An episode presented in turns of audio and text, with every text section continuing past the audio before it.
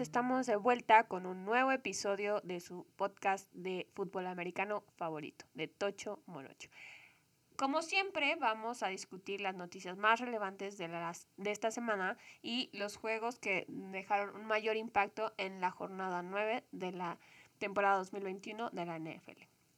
Pero antes de entrar a todos los temas que queremos platicarles, queremos tomarnos unos momentos para felicitar a los deportistas mexicanos que hicieron, tuvieron un súper desempeño y unos súper resultados el fin de semana pasado.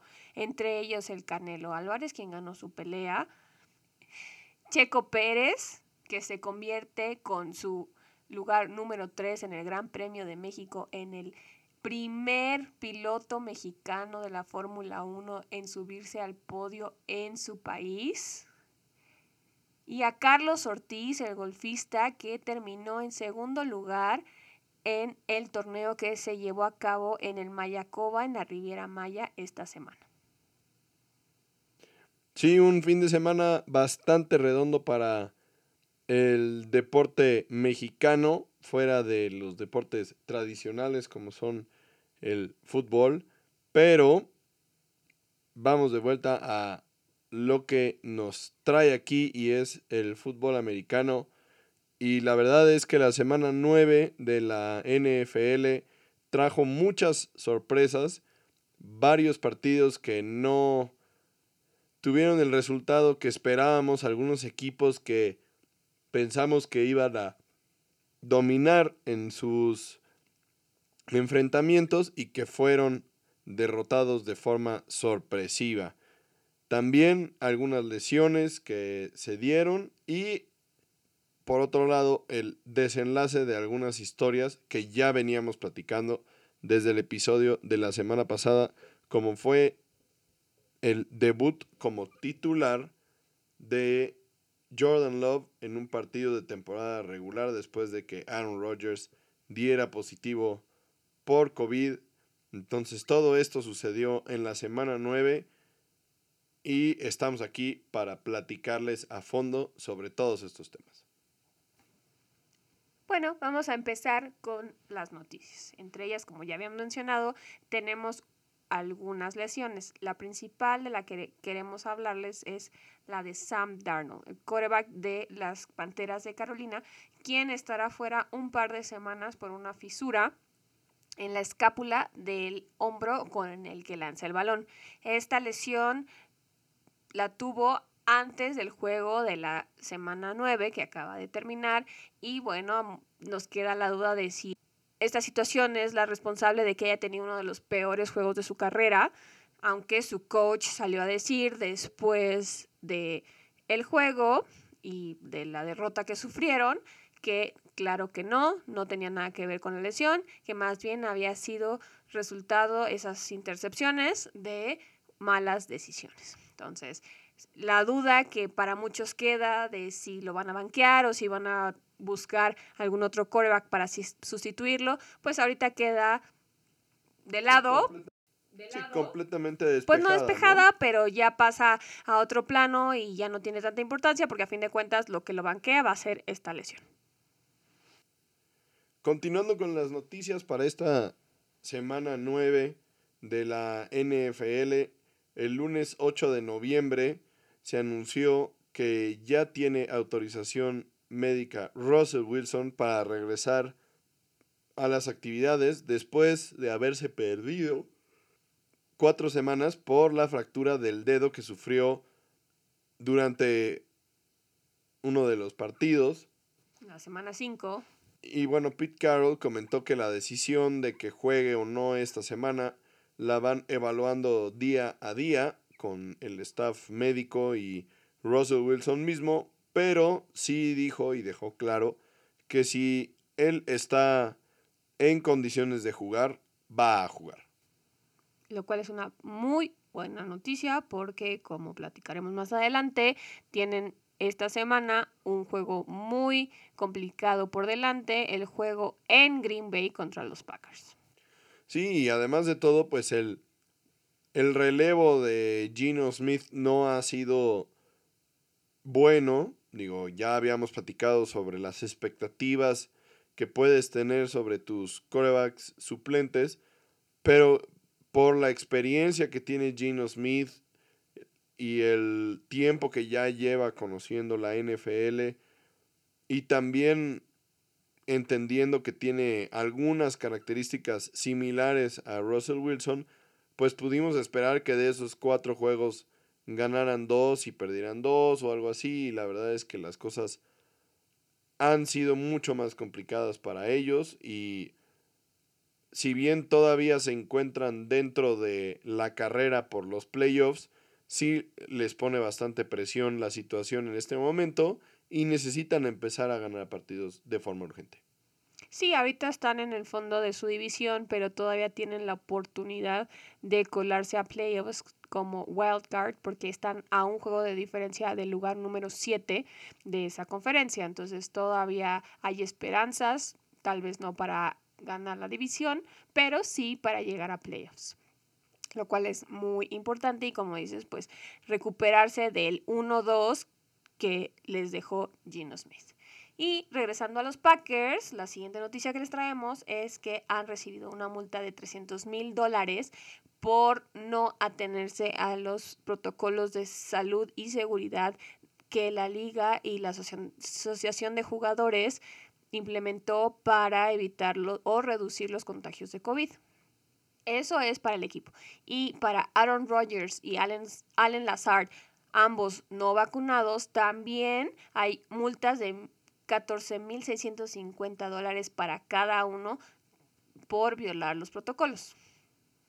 En el caso de que el equipo o sus jugadores sigan sin respetar los protocolos, ya se les dio una notificación de que el siguiente paso va a ser castigos mucho más severos, incluyendo bajar sus picks en las rondas del próximo draft o perder picks aquí lo que sucedió fue que no siguieron con las políticas y los lineamientos que se han establecido para jugadores sin vacuna en una fiesta de Halloween que hicieron. Y bueno, el protocolo es muy claro. Los jugadores que no están vacunados no pueden... Reunirse en, en grupos mayores a tres. Realmente no pueden ser parte de eventos sociales fuera del, de las instalaciones del equipo y además de todo, en todo momento deben de estar utilizando cubrebocas dentro de las instalaciones del, del equipo y son estas dos faltas las que, las que tuvieron Rogers y Lazard.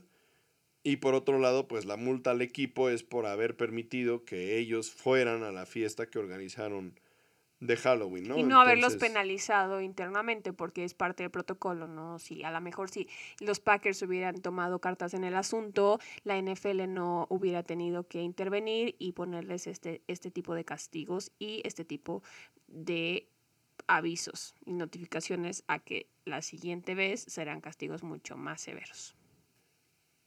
También durante la semana tenemos a Trevor Lawrence, quien sufrió un esguince de tobillo en el juego contra los Bills. Parece que pues por ahí se le dobló el tobillo después de haber sido pisado por el, uno de sus lineros ofensivos. Y bueno, la, la verdad es que en general todos los estudios que le han hecho parecen mostrar que el daño no es estructural y que con algunos tratamientos y movimientos específicos, seguramente saldrá adelante, aunque posiblemente esté participando de forma limitada en los entrenamientos la semana que entra, pero pues sí evitó una lesión más grave y realmente solamente se perdió dos minutos del juego en el que estaba. Sabemos que es mucho más sencillo obviar o olvidar una lesión mientras estás en el juego y ya los, los días posteriores son cuando se empieza a sentir pues la gravedad de la lesión, pero en su caso parece que todo está funcionando correctamente y que seguramente podrá formar parte de los entrenamientos de esta semana, aunque sea de una forma limitada, y participar en los juegos más adelante. Así es que parece que solamente fue un pequeño susto y hay Trevor Lawrence para rato. Y regresando al tema de COVID, otro equipo que se ha visto impactado esta semana por la pandemia fueron los Cleveland Browns. En este caso, el backfield de los Browns está questionable para el juego del domingo porque tanto Nick Chubb como Demetric Felton, ambos corredores, dieron positivo a COVID. Aquí la diferencia con Rogers y Lazard es que ambos están vacunados, lo cual les permitiría, en caso de que reciban dos pruebas negativas consecutivas en un periodo de 24 horas, regresar al campo y poder presentarse a la semana 10. Entonces, esto va a ser un tema que los Browns van a tener que estar monitoreando día a día para ver qué pasa para el juego de esta semana, porque pues Nick Chubb, como bien sabemos, es uno de los jugadores principales del equipo de los Browns y ahora aún más considerando que la siguiente noticia que les traemos es que Odell Beckham Jr. ya no estará en el equipo. Sí, y esto ya lo habíamos platicado un poquito en el episodio anterior, pero bueno, finalmente los Browns tomaron la decisión de dejar ir o cortar a Odell Beckham el lunes, después de haber mostrado su disgusto con el equipo y con Baker Mayfield. Y el lunes era el día donde él entraba a este periodo de waivers, que es como una especie de, de mini draft que se tiene para los, los jugadores que se convierten en agentes libres a mitad de la temporada donde los equipos con peor récord tienen prioridad para llamarles y en caso en el que les llamen, el jugador que recién está liberado pues no se puede negar a jugar. O sea, realmente es un periodo en el que no es un agente libre. Dura 24 horas y a partir de esas 24 horas, entonces sí, si ningún equipo lo lo llama, si ningún equipo lo busca, entonces pasa a ser agente libre y puede firmar con el equipo que él prefiera. Odell ya pasó por el periodo de waivers, no fue llamado por ningún equipo y ahora iniciará su proceso pues para buscar al equipo que él crea que mejor le conviene y que se adapta más a sus gustos y sus necesidades. Y en teoría pues ya no habría que, o sea, el equipo que lo firme no tendría que pagar los casi 7.2 millones de dólares restantes del salario que tenía pactado. Mientras que si lo hubieran hecho en waivers, pues sí hubieran tenido que pagar ese remanente del, del contrato. En este momento los Browns son los que asumen el monto y pues un nuevo equipo tendrá que darle un nuevo contrato que podría ser por un año o lo que resta de este año y de ahí pues en adelante se evaluará si, si el equipo al que llegue pues realmente le va a dar una oportunidad a largo plazo, ¿no? Yo no sé qué tantas opciones tenga eh, del Beckham Jr. como tú dices, de decidir a qué equipo se va. O sea, ya después de dos intentos fallidos y de que hemos visto que no se puede mantener sano y entonces no es una carta segura para alguien que quiera integrar los equipos, pues quién sabe cuántas llamadas vaya a recibir, ¿no? Porque el talento lo tiene, eso no se lo vamos a negar, pero pues son, es el mismo caso de, de muchos otros jugadores de los que hemos hablado, ¿no? Jimmy G, Carson Wentz, que de que sabemos que pueden lograr muchas cosas, lo pueden lograr, ¿no? En el caso anterior, pues los dos son jugadores de Super Bowl, pero si no te puedes mantener sano y en el campo, pues obviamente tu stock baja, ¿no? O sea, ya no puedes exigir lo que, lo que hubieras podido exigir en otras circunstancias. Entonces, y, y, también de la forma que sale de, de, los Browns, pues tampoco da muy buena espina y tampoco le da confianza a otros equipos de, de, decir que la situación no se va a repetir por tercera vez con ellos. Entonces, tal vez para algunos es mejor conseguir un, un jugador con un poco menos de talento o un poco menos reconocido, pero que no te vaya a hacer tener todos estos problemas y tener que lidiar con un contrato muy grande y sin tener retornos a tu inversión. Pues sí, la realidad es que sí es una situación complicada. Se habla de que es posible que los Packers le pudieran dar una oportunidad o que él buscara a los Santos de Nueva Orleans. Recordemos que él es un jugador egresado de la Universidad de Louisiana State y entonces pues regresar a Louisiana y a Nueva Orleans podría ser algo que a él le pareciera atractivo. Obviamente, pues él busca equipos competitivos que le den la oportunidad de ganar o estar en playoffs en el corto plazo. Entonces, pues claramente eso descarta a muchos otros equipos que seguramente podrían estar interesados, como podrían ser los Tejanos o eh, los mismos Broncos, pero al final de cuentas, él puede escoger, pero también el equipo al que llegue va a tener la última palabra y, como bien dices, puede ser que su valor en el mercado. Sí, y que sus opciones también, o sea, que él ya no tenga pues todas las opciones que, que él quisiera sobre la mesa.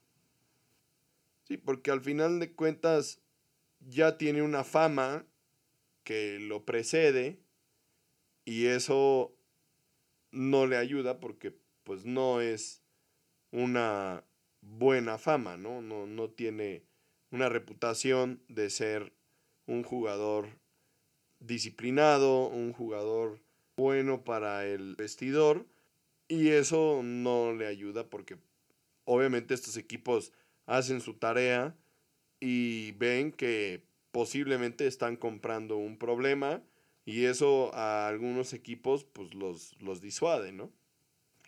Pero bueno, esas son las noticias principales que tenemos para esta semana. Entonces pasamos ahora al análisis de los juegos más relevantes de la semana 9. Queremos empezar con un juego que la verdad nos dejó sorprendidos y no sabemos ni qué decirles de esto, porque no era lo que esperábamos y comparado con lo del juego de la semana pasada no tiene ningún sentido. ¿De qué estamos hablando?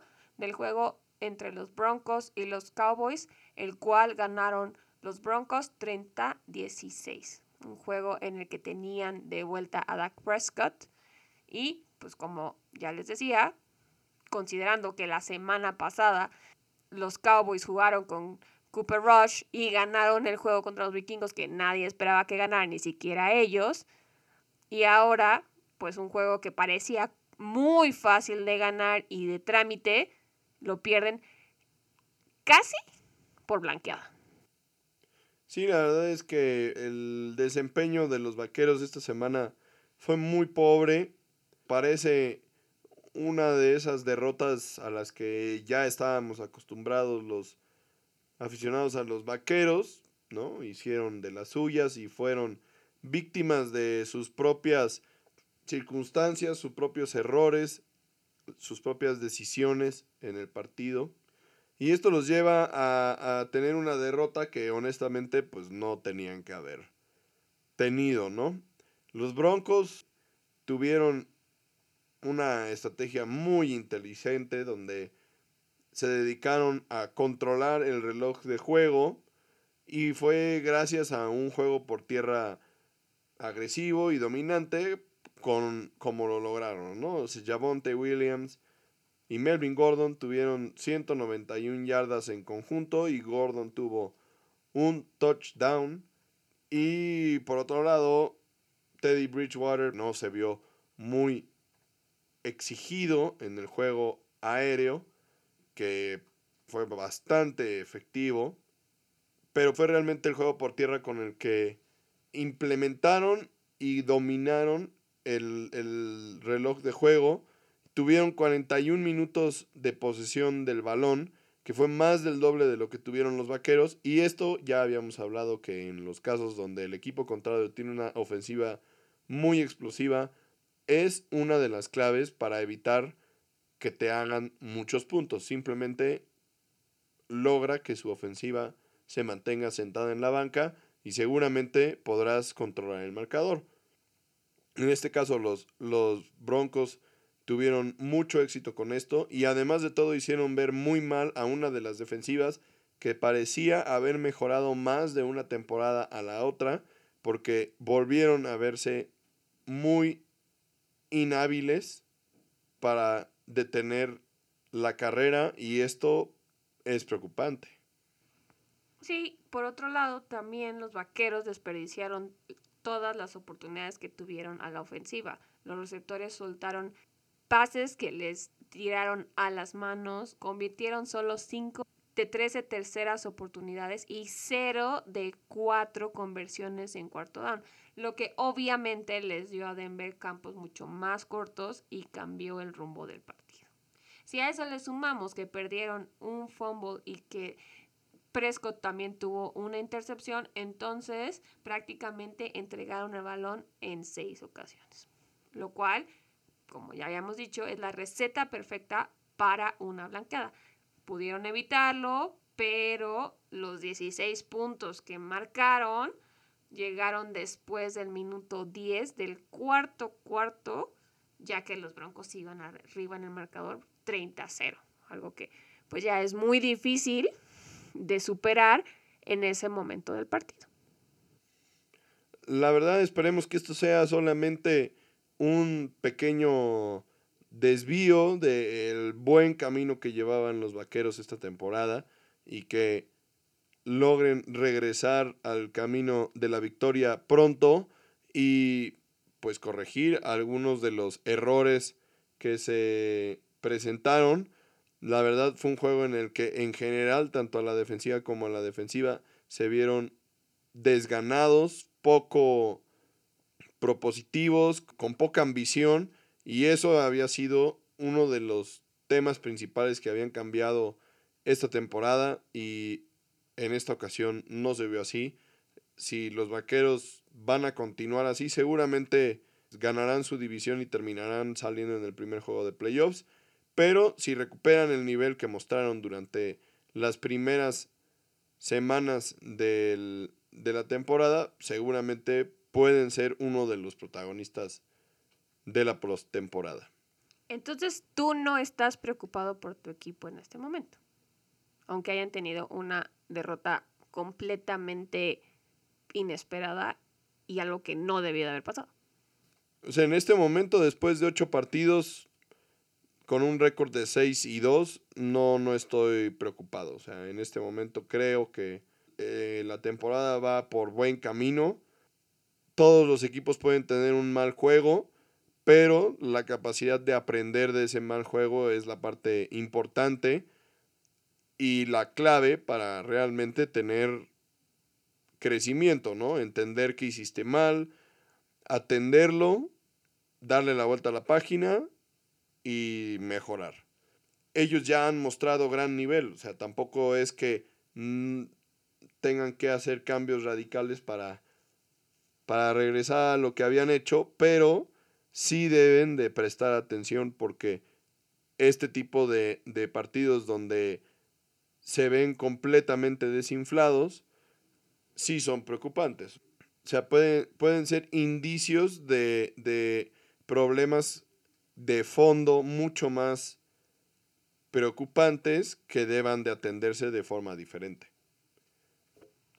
El siguiente partido del que les queremos ah, platicar es eh, un juego divisional muy interesante. Una división que está siendo mucho más peleada que en años anteriores. En este caso es el juego entre los Browns y los Bengals, el cual terminó 41-16 a favor de los Browns. Parecería que este sería un partido en el que los Bengals regresarían al camino de la victoria, considerando que Cleveland tuvo una semana muy dramática con toda la situación que ya les contamos de Odell Beckham Jr. Sus corredores al 50% porque Karim Hunt sigue sin recuperarse de la lesión y Nick Chubb está apenas recuperando su nivel, que como ya sabemos ahora está sufriendo de COVID, pero bueno, eso es un tema aparte. Baker Mayfield también sigue lesionado del hombro izquierdo y pues todos estos temas se sumaban para que el juego fuera un poco más parejo de lo que terminó siendo.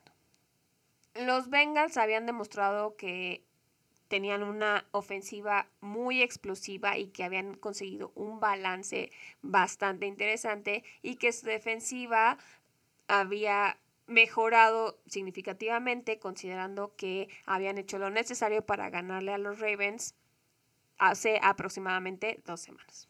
Pero en esta semana todo fue lo contrario de lo que esperamos. Cuéntanos por qué.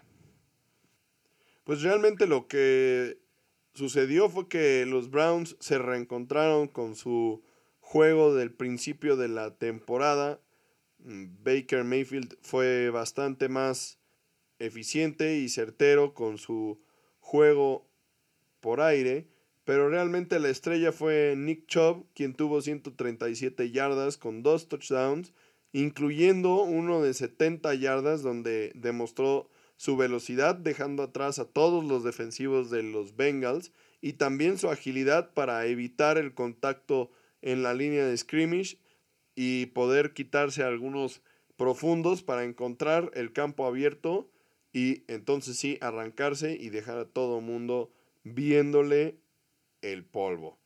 Como ya comentaba, Baker Mayfield tuvo 218 yardas que no son gran cosa.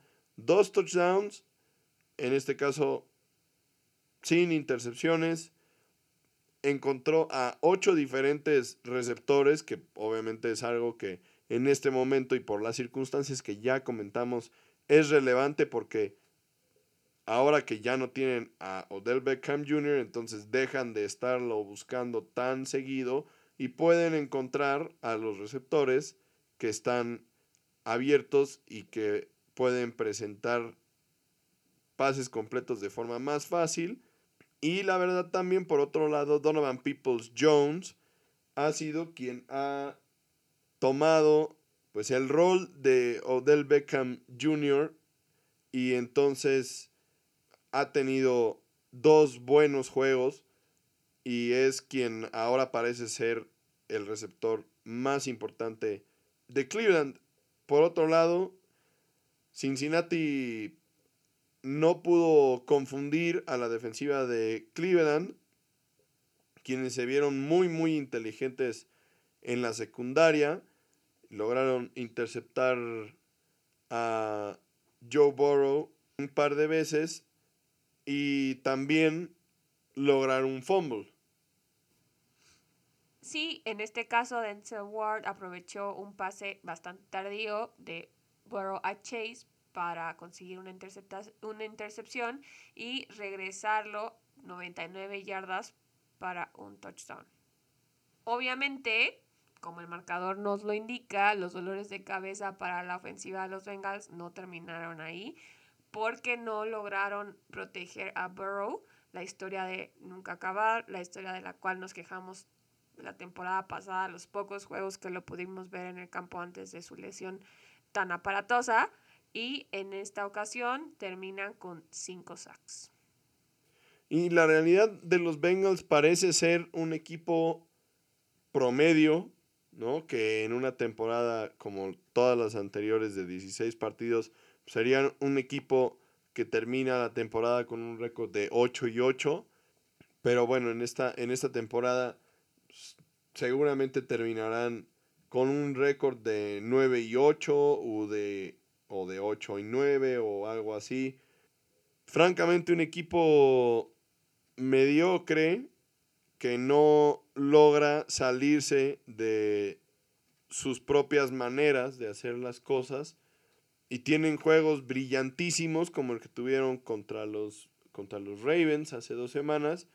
Y luego pueden tener juegos francamente frustrantes como son el juego de la semana pasada contra los Jets y el juego de esta semana contra unos Browns que no son un mal equipo, pero que sí tienen una situación de lesiones muy complicadas y además de todo se habían visto involucrados en todo un drama tremendo y que parecía que sería un juego que terminaría con el marcador al revés, ¿no? O sea, que más bien los Bengals eran los que esperábamos que le dieran una paliza a los Browns porque todo parecía indicar que los Browns pues simplemente iban a llegar con las maletas hechas a Cincinnati para que les dieran un par de patadas y se regresaran a Cleveland a, a llorar, ¿no? Pero pues no fue el caso. Entonces parece que esta es la triste realidad de los Bengals y los Browns son un equipo que siguen peleando por intentar estar en estos puestos relevantes en la, en la conferencia americana a pesar de todas las dificultades que está presentándoles esta temporada. Otro juego que queremos comentar es el juego que nos dejaba muchas dudas por la situación, como ya habíamos mencionado en varios episodios, de Aaron Rodgers. El juego entre los Packers y los Chiefs. Un juego pues bastante importante para ambos equipos que están defendiendo su liderato y su reputación, la cual pues no ha sido la ideal esta temporada. En este caso, los vencedores fueron los Chiefs 13 a 7. La verdad es que obviamente la historia principal de esta semana en este partido pues era la primera oportunidad de ver a Jordan Love como titular en un partido de temporada regular. Era su oportunidad para brillar y demostrar que tiene lo que se necesita para ser la opción número uno para los Packers la próxima temporada. Pero desafortunadamente este no fue el final de cuento de hadas que algunos esperaban. Y la verdad no fue un buen partido para, para Jordan Love. Él termina con 19 de 34 intentos, con 190 yardas, un touchdown y una intercepción pues el marcador lo dice todo, ¿no? O sea, con estas estadísticas y un marcador en el que solo consigue 7 puntos, pues no puedes pensar que tu coreback tuvo un gran partido, ni siquiera pensando que haya sido un gran líder para su equipo y que, y que buscaran mejorar la, la situación. Simplemente no fue un buen juego para los Packers, ¿no? La situación aquí también importante de analizar y de platicar es que esto podría repetirse esta semana, en la semana 10, porque por la situación de Aaron Rodgers, como no está vacunado, él tiene que seguir un protocolo de 10 días antes de reincorporarse a las actividades del equipo y este periodo se cumple el sábado. Él está seguro de que como esto se cumple el sábado, él va a poder ser parte del juego el domingo, pero esto no es lo normal y no auguraría lo mejor para él y para los Packers porque pues a fin de cuentas te estás presentando sin haber entrenado toda la semana y recuperándote de una enfermedad que bien sabemos no es cualquier cosa, ¿no? Entonces, esta situación definirá mucho de lo que pase en el juego de esta semana en el que reciben a los Seahawks con un Russell Wilson ya al 100% y el cual su doctor menciona que puede incluso estar en mucho mejor condición de antes de sufrir la lesión. Por parte de los Chiefs, pues realmente la defensiva fue la que tuvo un mejor partido, que a cierto punto era de esperarse, pero ellos buscaron la forma de complicarle las cosas aún más a Jordan Love, disparando todo el partido, cosa que hizo que complicaran las lecturas, que tuviera que hacerlas mucho más rápido y pues para un coreback que no está acostumbrado a la velocidad de juego real de un partido de la NFL, pues tener que hacer además de todo las lecturas en menos de 3 segundos se complica extremadamente la tarea. Y obviamente el resultado de esto se vio reflejado en el muy pobre porcentaje de conversión de terceras oportunidades de 16% que tuvieron los Packers en todo el partido.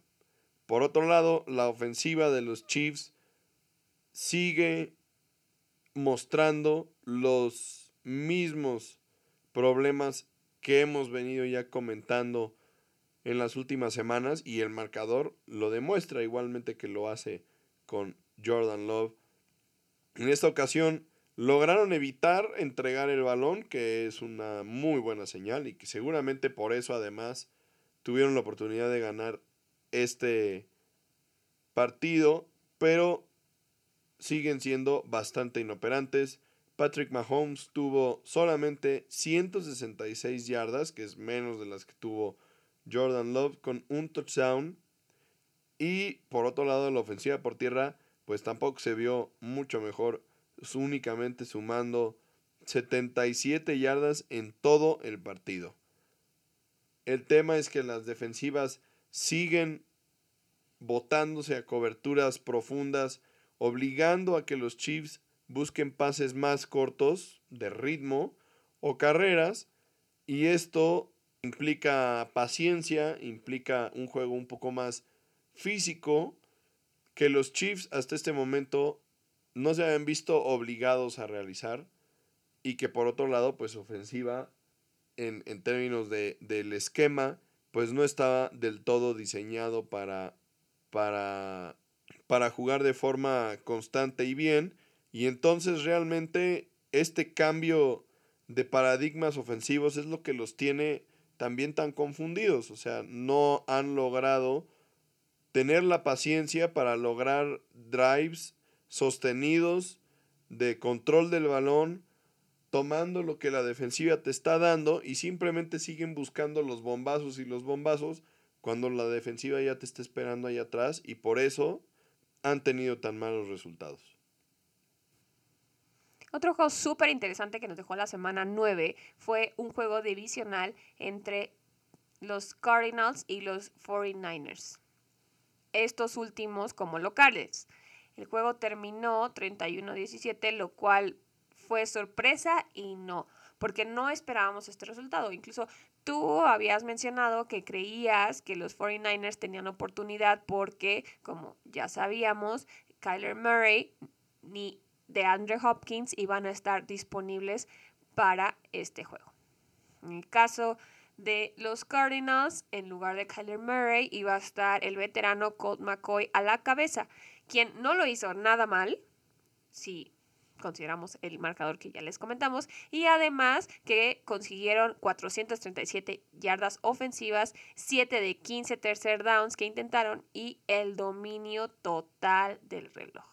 McCoy tuvo 22 de 26 pases completos para 246 yardas y un touchdown. Pero lo mejor de su participación fue que evitó a toda costa cometer errores costosos que pudieran permitirles a los 49ers recuperar el control del partido y alcanzarlos. Lo cual hasta la mitad del juego no parecía nada fuera del alcance de los 49ers. Para Colt McCoy, este fue su mejor juego desde la semana 15 de la temporada 2010. Por otro lado, la defensiva de Arizona sigue siendo bastante sólida tuvo un muy buen día. Tuvieron cinco capturas de Jimmy G, que parece recordarnos un poquito el primer juego de la temporada, donde también tuvieron cinco capturas de coreback y forzaron tres entregas de balón, incluyendo una intercepción de Garoppolo, quien la verdad pues no logra encontrar el ritmo en esta ofensiva que empieza a generar dudas respecto al manejo del equipo tanto del coach Kyle Shanahan como de John Lynch, su gerente general. Y la verdad, los 49 no logran salir del hoyo en el que se metieron, perdiendo otro juego como local en Levi Stadium y aún teniendo a George Kittle y a Brandon Ayuk que empieza a jugar de nuevo a un mejor nivel, es un equipo que está construido para correr el balón y la verdad es que las lesiones de sus corredores al inicio de la temporada no le han ayudado nada. Y por otro lado, su defensiva sigue sin, sin encontrar respuestas. Y obviamente contra una ofensiva y un equipo como son los Cardenales, que están en fuego, honestamente, pues las cosas se complican aún más si no tienes respuestas para un equipo normal, menos las vas a tener para un equipo como los Cardenales. Pero a mí me parece que ya las lesiones empiezan a sonar como un pretexto. O sea, no es que no les crea que tienen lesiones, sino es que no pesen todas estas lesiones que han sufrido en, los últimos, en las últimas dos temporadas, porque si el año pasado fueron a un hospital, este año no están tan lejos de, de llegar a esa misma situación. Pero ya se está volviendo más como decías, una situación de liderazgo, de cocheo, de que hay algo que no les está permitiendo llegar al potencial que sabemos que tienen, porque a fin de cuentas, este es un equipo que hace un par de años llegó al Super Bowl, ¿no? O sea, no lo ganó, pero estuvieron ahí y pelearon y eran buenos candidatos para, para ser campeones. ¿Qué está pasando entonces con ese equipo, no? O sea, ¿por qué no puedes regresar a ese nivel? Entiendo que está la maldición del perdedor del Super Bowl y el hangover y lo que sea, pero eso se lo entiendes a los Chiefs que acaban de perder, pero después de un par de temporadas esto ya no es aceptable, se está repitiendo la historia que vimos con las Águilas de Filadelfia, ¿no? O sea, y en ese caso las Águilas de Filadelfia pues sí ganaron el Super Bowl, pero no han hecho nada después. ¿Qué, qué, podemos esperar de, de estos 49ers? Que no tienen ni pies ni cabeza, ¿no? O sea, que ya dejen ir a, Jimmy G, que, ¿qué va a pasar, no? O sea, alguna respuesta nos tiene que dar la gerencia general y el cocheo de lo que está pasando y de cómo van a mejorar esta situación. Y ni siquiera se está viendo que, que, que haya un intento por haber, porque haya un cambio de cultura o un cambio de cocheo. Entonces, pues esto no augura muy bien para los 49ers. Pues sí, y la verdad es que la fórmula del éxito en ese equipo que llegó al Super Bowl fue justamente correr el balón y jugar una defensiva súper agresiva.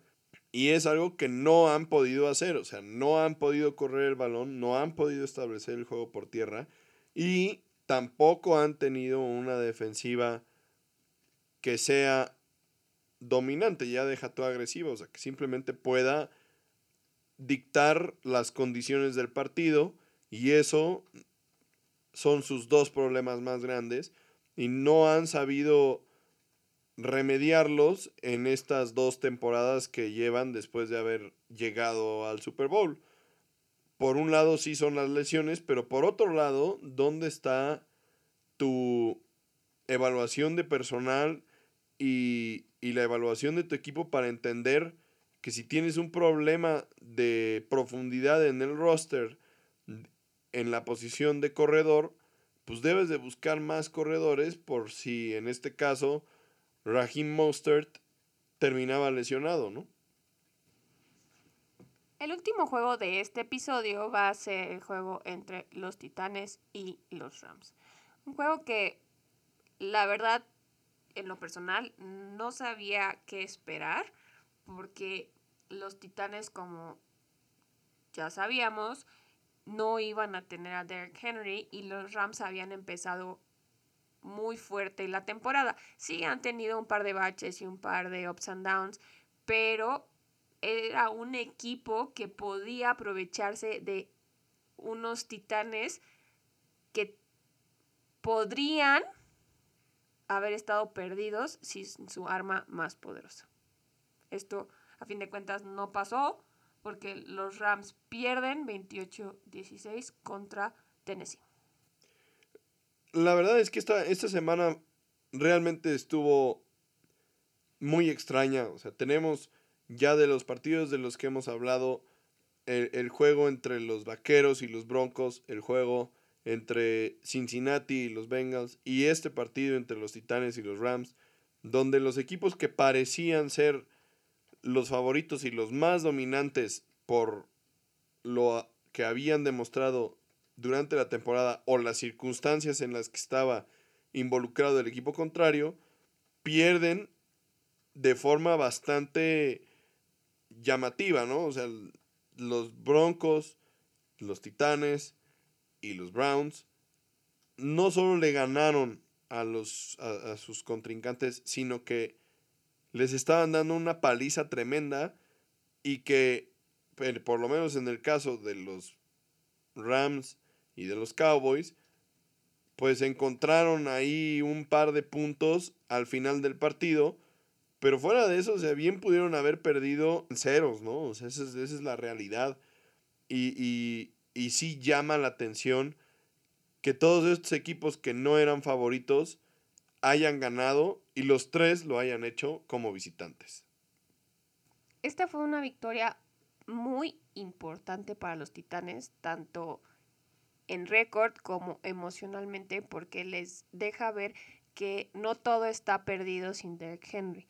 Y una de las razones más grandes de esta victoria fue su defensiva, la cual, liderada por jugadores como Jeffrey Simmons, Harold Landry, Denico Autry y Kevin Byard, marcó la pauta del partido desde el inicio. Les permitieron a los Rams solo 16 puntos, la menor cantidad en lo que va de la temporada para los Rams. Consiguieron 5 sacks y 2 intercepciones en 26 segundos para 14 puntos.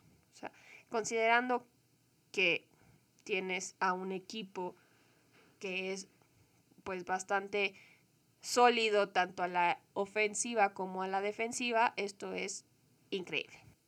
Sí, y la verdad empieza a parecer que los Rams no pueden lidiar bien contra defensivas que presionan a los receptores en la, en la línea de scrimmage y generan presión en el coreback de forma fácil con, con cuatro o cinco jugadores, que es el caso de estos titanes o de los cardenales, quienes también lograron dominar a los Rams, ¿no? Y entonces Parece que esta es la fórmula del éxito, lograr pegarle a Matthew Stafford, a quien conocemos ya bien que no le gusta que le peguen, a pesar de ser un jugador bastante, bastante aguantador, la verdad, pero sí conocemos de las frustraciones a las que se enfrenta una vez que le empiezan a pegar. Y por otro lado, los receptores de los Rams parecen no poder lidiar adecuadamente con la presión inmediata en la línea de scrimmage para poder tener estos pases rápidos y cortos que normalmente son muy utilizados en el esquema de Sean McVay. Una situación muy curiosa en este juego es que vimos de regreso a Adrian Peterson, quien está tomando el lugar de Derrick Henry, y pues él se ha convertido en el corredor veterano al que los equipos contratan para darle un boost a su ofensiva cuando lo necesitan, como es el caso de los Titanes, y con su trayectoria tan impresionante, nunca decepciona. No tuvo un juego brillantísimo, pero sí, en lo personal, consiguió su touchdown número 125, hazaña que solo han logrado 11 jugadores antes que él. Y, atención, todos son Hall of Famers en este momento. Entonces eso puede augurar buenas cosas para Adrian Peterson. Aún con todo esto, quedan dudas a la ofensiva de los Titans, porque solo consiguieron 195 yardas totales con 62 yardas por tierra, la menor cantidad desde la victoria de la semana 3 en el 2012. Esto pues regresa a lo que tú mencionabas el episodio anterior, que tienen todos sus huevos en la canasta de Derrick Henry, ¿no? Y le quitas a Derrick Henry y entonces pues solo tienen 69 yardas por tierra, un equipo que se caracteriza por su juego por tierra. Sí, y por otro lado, por parte de los Rams, realmente su única luz, digamos, para esta oscuridad que vivieron fue Cooper Cup, quien la verdad sigue siendo un excelente jugador. De hecho, ha sido nombrado el jugador del mes de la Conferencia Nacional, tanto para el mes de septiembre como para el mes de octubre. Y eso se vio reflejado de nueva cuenta en este partido con 11 tapadas para 85 yardas, a pesar de que en esta ocasión no pudo conseguir un touchdown. Sigue sumándole yardas a su tremenda temporada de 2021 y la verdad es que pues es el primer receptor en conseguir más de mil yardas en este año y lo hizo prácticamente a la mitad de la temporada. Entonces esto es un paso tremendamente rápido y podríamos tal vez esperar que llegara a las 2.000 yardas, algo que teníamos mucho tiempo de no ver en la NFL. Y siguiendo con este tema de los partidos donde el underdog lograba conseguir una victoria poco probable contra un rival bastante más dominante, tenemos el partido entre los Bills de Buffalo y los Jaguares de Jacksonville, donde consiguen una victoria impresionante por el marcador de, sí, agárrense, 9 a 6. La verdad, este fue un partido en el que podríamos decir más bien que los Bills perdieron el partido más allá de que los Jaguars lograran ganar el partido. Los Bills llegaron a la zona roja solamente una vez en todo el partido y buscaron pasar mucho más de lo que estaban acostumbrados en lugar de buscar el juego por tierra que habían liderado o habían sido una de las ofensivas por tierra más dominantes del principio de la temporada. Y si a eso le sumamos que Zach Moss salió del partido por lesión y que Josh Allen no estuvo precisamente en un juego pues muy fino, entonces logramos tener este resultado. Y esto es aún más sorprendente si consideramos que Jacksonville es la defensiva peor ranqueada de la liga. Pero la victoria tan impresionante de Jacksonville no significa que podamos decir que los jaguares están mejorando, porque con tres goles de campo fallidos en el mismo down, 218 yardas ofensivas, 3.8 yardas por jugada y 2 de 13 tercer downs convertidos, sería la verdad, muy optimista decir que finalmente se ve la luz al final del túnel para los jaguares. Lo que sí podemos decir es que lo mejor de en esta ocasión para Jacksonville fue su defensiva.